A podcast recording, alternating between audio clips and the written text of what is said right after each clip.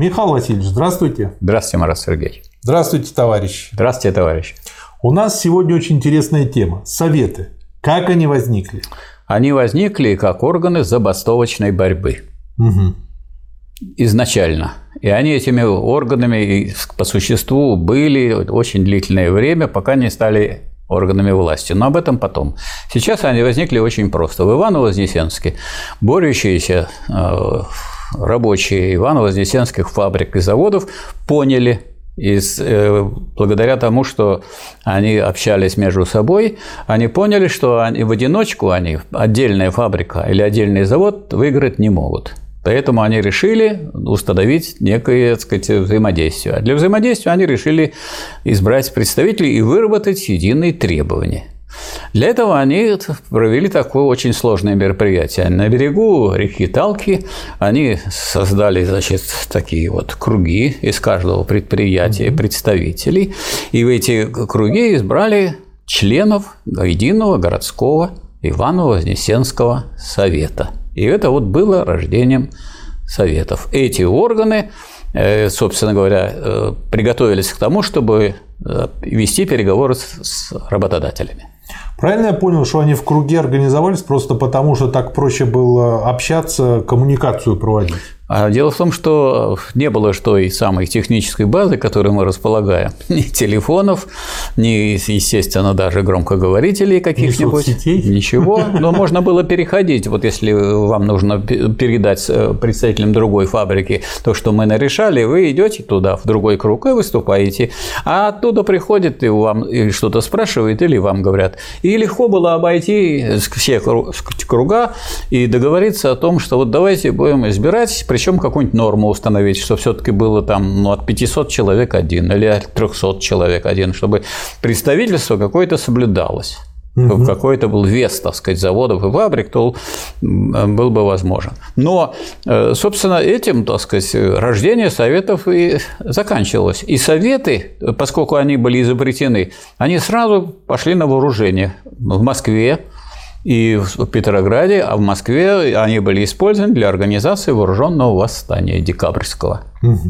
Отлично. А что Ленин взял из того, что изобрели рабочие, и потом то, что вот мы и начали называть советами советской власти? Ленин взял то, что до сих пор не могут усвоить еще, что важнее всего не те органы, которые по округам территориальным, Угу. Вот это везде. Вся парламентская система, всякое представительство обычно по каким-нибудь по э, районам, по городам, там по областям и так далее. Советы по фабрикам и заводам. Члены советов избираются от трудовых коллективов. А э, промышленность, экономика – это решающая сила. Поэтому они тоже, эти советы, обретают силу из-за того, что за ними стоят фабрики и заводы и коллективы фабрик и заводов. Это по существу представители э, самой э, революционной силы нашего времени, рабочего класса. Это первый момент. Второй момент.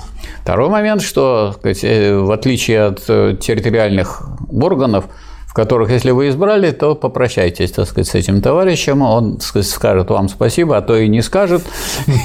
Вы можете его критиковать, а потом оттуда его никак не отозвать, и э, они обычно, обычно зарастают бюрократизмом, карьеризмом и отрываются от тех, кто их послал.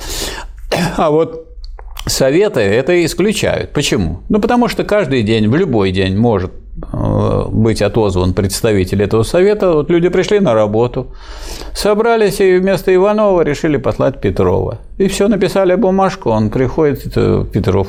А Иванов идет на свое рабочее место и работает. Поэтому право отзыва поскольку оно позволяет сделать подконтрольными всех этих депутатов, оно важнее. Причем под контрольными, как я понимаю, не дожидаясь следующих выборов. А Никаких в любой, день. В любой выборы в любой Это день могут провести. Да, в любой mm-hmm. день вы э, переизбрать вы можете в любой момент. Поэтому там, как вот сейчас происходит, вот такого-то числа будут выборы. Да хоть какого числа? Сегодня вы избрали, завтра этот избранный вами такой одел шляпу, макинтош и говорит, да, я теперь вас видел, так сказать, я теперь депутат. Ему говорят, хорошо. Послезавтра его отправили обратно к станку. И все. Где он опять нас видит. Вот вы можете нас и видеть, и все.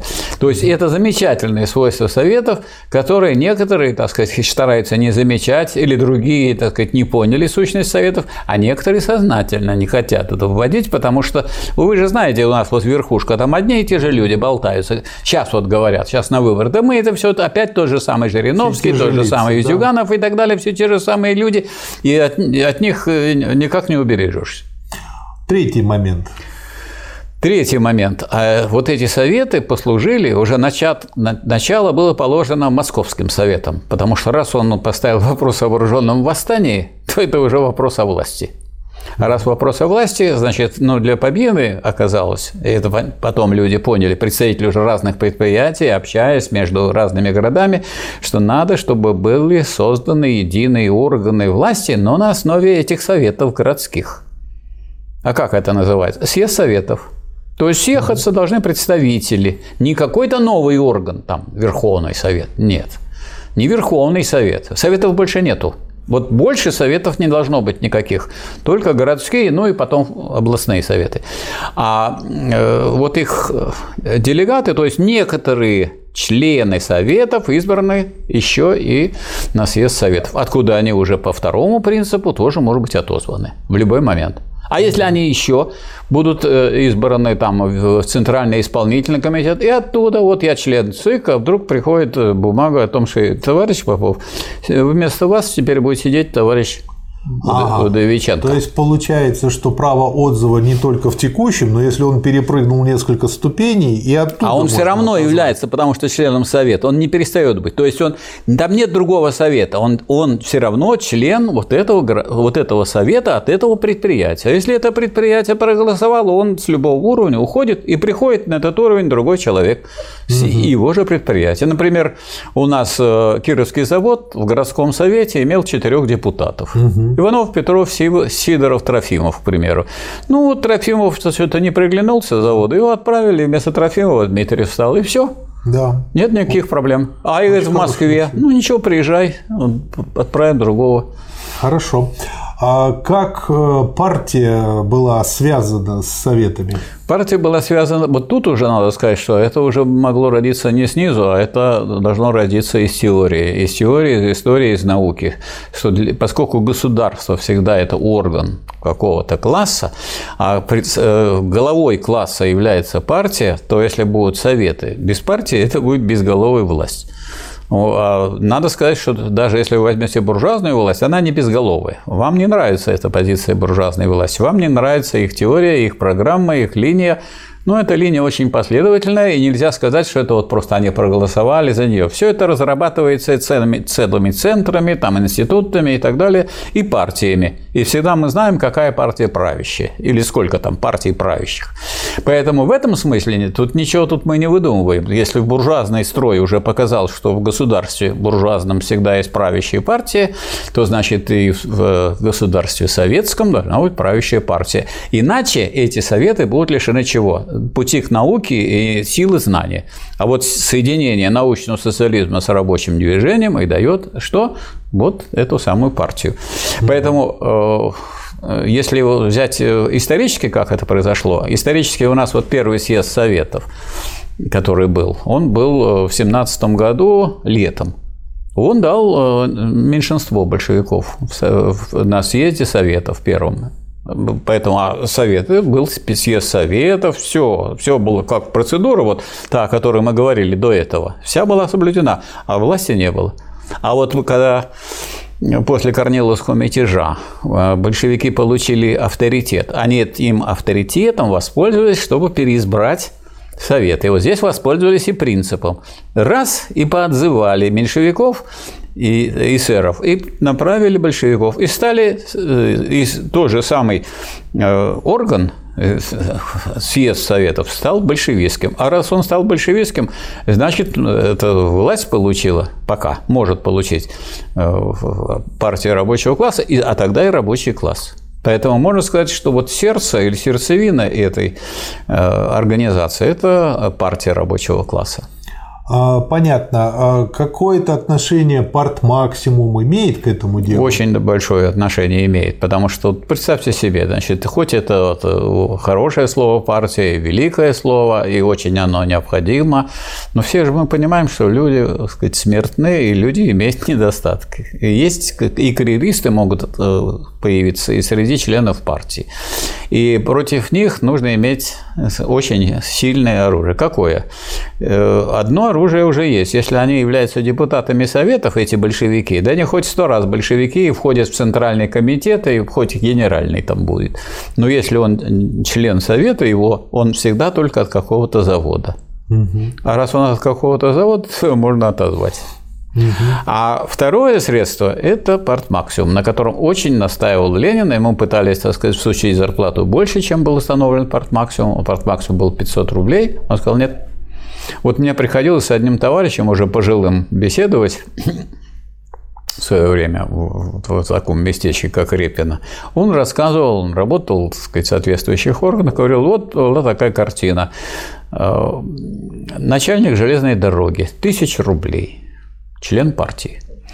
Главный инженер – 800 рублей зарплата, беспартийный. Начальник железной дороги везет домой 500 рублей. Остальное уходит в партийную кассу. Инженер беспартийный – 800 рублей. То есть на руки, как говорится, он получает ну или может использовать, гораздо меньше, вот если он начальник. Поэтому начальники, если они партийные, они не выбивались и не отрывались от рабочего. И вот те люди, которые не отрывались от рабочего класса, руководили страной. Вот что важно. Правильно я понял то, что, ну вот я беру сейчас специально такой усиленный пример.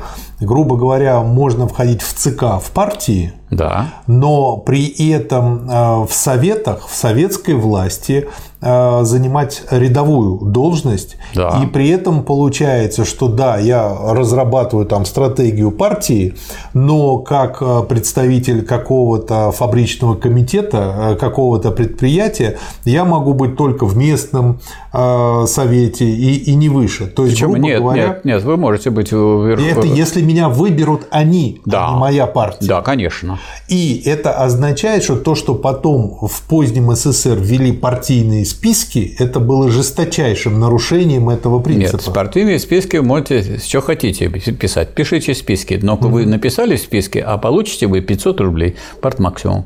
Да, не, я попали. имею в виду э, выборы по партийным спискам. То Выборы. есть э, выборы по партийным спискам, они по сути являются нарушением вот этой советской системы выборов в Советы. Нет, дело в том, что вот, вот партия э, своих лучших представителей, большевистская партия, допустим, нет, там были эсеры, были меньшевики, были левые эсеры. Вот левые эсеры предлагали, большевики предлагали и избирали по партийным спискам. Но э, если, так сказать, мы представили, даже один, одна только партия большевиков угу, да. представляет партийный список, говорит, мы представляем партийный список. Что такое партийный список? Это партия рекомендует вот таких-то членов партии и вот таких-то беспартийных. Это партийный список. Вы можете его обсуждать, вы можете спорить, а избирать по этому списку будем персонально. А, ну тогда это не по списку избираем. Это потому что, когда в позднем СССР говорилось по партийным спискам, это голосовали за весь список. И я в этом списке мог не нравиться один человек, а 25 не нравится. Это называется в один попали вы в вагон и въехали во власть. Да. А надо, чтобы, так сказать, по купе. То есть получается угу. два вида партийных списков. То да. есть раньше те партийные списки, что были, они предлагались, но обсуждались индивидуально. Да. Не только и обсуждались, и, э, не и только обсуждались, и избирались индивидуально. Если это списки в совет, если это списки в совет, ну так а в совет-то все равно от какого-то завода какой-то человек. Я понял, то есть списки списком рознь да. получается. Нет, Тогда вы можете написать одни, а любой список, другие. а избирать будут рабочие на заводах. Да, понял. Вот я попал Хорошо. в этот список. Послушали, что я сказал? Так сказали. Вот он длинно и неинтересно говорит. И все, избрали другого. И весь разговор. Угу. Правильно. И э, еще один вопрос. Правильно я понял то, что по сути дела э, диктатуру пролетариата осуществляют советы? Да. А партия помогает а советам. А партия, она как бы вну, внутренний орган, так сказать, она сущность это, она регулирует этот весь процесс. Она соединяет их в единое целое, она составляет душу. Она мозг этого дела. Мозг, да, сила Но класса, слава класса, как говорил Маяковский. именно советы, класс, а не партия. Класс осуществляет через советы. через советы под руководством партии. Вот, вот так. Очень точно формулировка. Вот так получается. Угу. Это очень важно. Вот и насчет портмаксима я бы еще добавил два слова. Вот представьте себе э, такую ситуацию, что э, как бы это появилось ограничение. Если член партии вот мало получает. Ну вот, ну так сделайте так, чтобы страна стала богаче. И портмаксимум будет этот вот. У нас же цены снижались. Вот на эти 500 рублей все больше и больше можно покупать. Для этого уж надо работать на общее дело. А вот вот давайте мы э, отметим, что вот весь период, пока был товарищ Сталин генеральным секретарем, цены снижались. И цены снижались не потому, что был товарищ Сталин, а то, что при социализме должны Но снижаться. Система такая. И система такая, и потому что производительность труда понижает затраты. Михаил Васильевич, еще один тонкий момент, который я обязательно да. хочу обсудить. Ну вот мы разобрались с парт-максимумом, а, с правом отзыва, понятно, что и почему. Понятна роль партии и как это все выстраивается, но а, все-таки э, многие люди не очень четко понимают, почему именно по предприятиям, а не по округам. Вот я могу сказать свою версию, вы меня поправите, если что. А, можно сравнить выборы по округам а, с попыткой кого-то в своем подъезде навести порядок. Потому что вон там округа, квартиры. В этих округах живут люди разных профессий, работают в разных местах. И по этой причине их очень тяжело организовать. Тот, кто это делал, я это пробовал, на своей шкуре попробовал. Обходишь все 64 квартиры 17-этажного дома, на тебя смотрят одни как на идиота, другие как на того, кто хочет заработать или своровать на этом деле, третьи тебя вообще воспринимают, как будто ты представитель обслуживающей компании, а не сосед. Вот, во-первых, 90% не знают даже друг не друга. Знаю. И поэтому получается какое-то решение э, получить, согласовать, э, обсудить что-то, в принципе, не получается. Люди всегда заняты, всегда нет времени. Из 64 квартир, дай бог, 10 приходит на собрание. И поэтому, получается, большинство всегда будет недовольно решением. То есть, получается бардак по схеме «лай как хочешь, а толку мало». Потому что вот эта схема выборов по территории, она э, выгодна буржуазии, а да, не рабочему она поэтому и выгодно, потому что бурлит, да. а движения нет. Есть люди, которые там все обеспечат, все сделают, подготовят, пройдут со списком, все уже будет подготовлено, вам останется расписаться. Ну, да. вы не подпишетесь, другой подпишется, другой не подпишется, третий, четвертый, пятый подпишется и так далее. Да. Поэтому на самом деле вот эти, когда говорят про выборы по подъездам, там, как правило, делается вот таким образом. Есть такие инициативные 2-3 человека, группы, они все это решают. Или, скажем, шустрые люди, которые бегают по району, клеят всякие листы и так далее. А мы, э, вот, вот если мы хотим создать власть рабочего класса, так рабочий класс где он? На фабриках и заводах. Он и там он, между прочим, организованный. Да. Там они в обеденный перерыв соберут, послушают вас, если надо, после работы, и примут свое решение, избирать, не избирать. А уже То дома они, они придут, они друг уже друга, они знают. Они работают друг с другом, они знают качество друг друга, они могут повлиять друг на друга, они могут оценить, они могут собраться. И они там представители класса. А дома угу. они жители. Вы да. хотите власть жителей или власть Мужья рабочего класса, да. И другие варианты. А вот да. с другой стороны, вот интересно, что на селе вот в колхозах, в совхозах, так сказать, люди работающие, они же и жители, и тут же и производство. Поэтому угу. там вот территориальный принцип совпадает с производственным. Да. Поэтому получилось так, что вот когда разрушили принцип э, производственный в городах, он какое-то время существовал еще в колхозе. Так колхозы стали разрушать и совхозы, убирать машино-тракторные станции и так далее. Да, да. Хорошо. Я думаю, то, что уже не только я, но и слушатели тоже более-менее разобрались в этом вопросе. Спасибо, Михаил Васильевич. Да, да здравствует советская власть. Да. Спасибо, товарищ.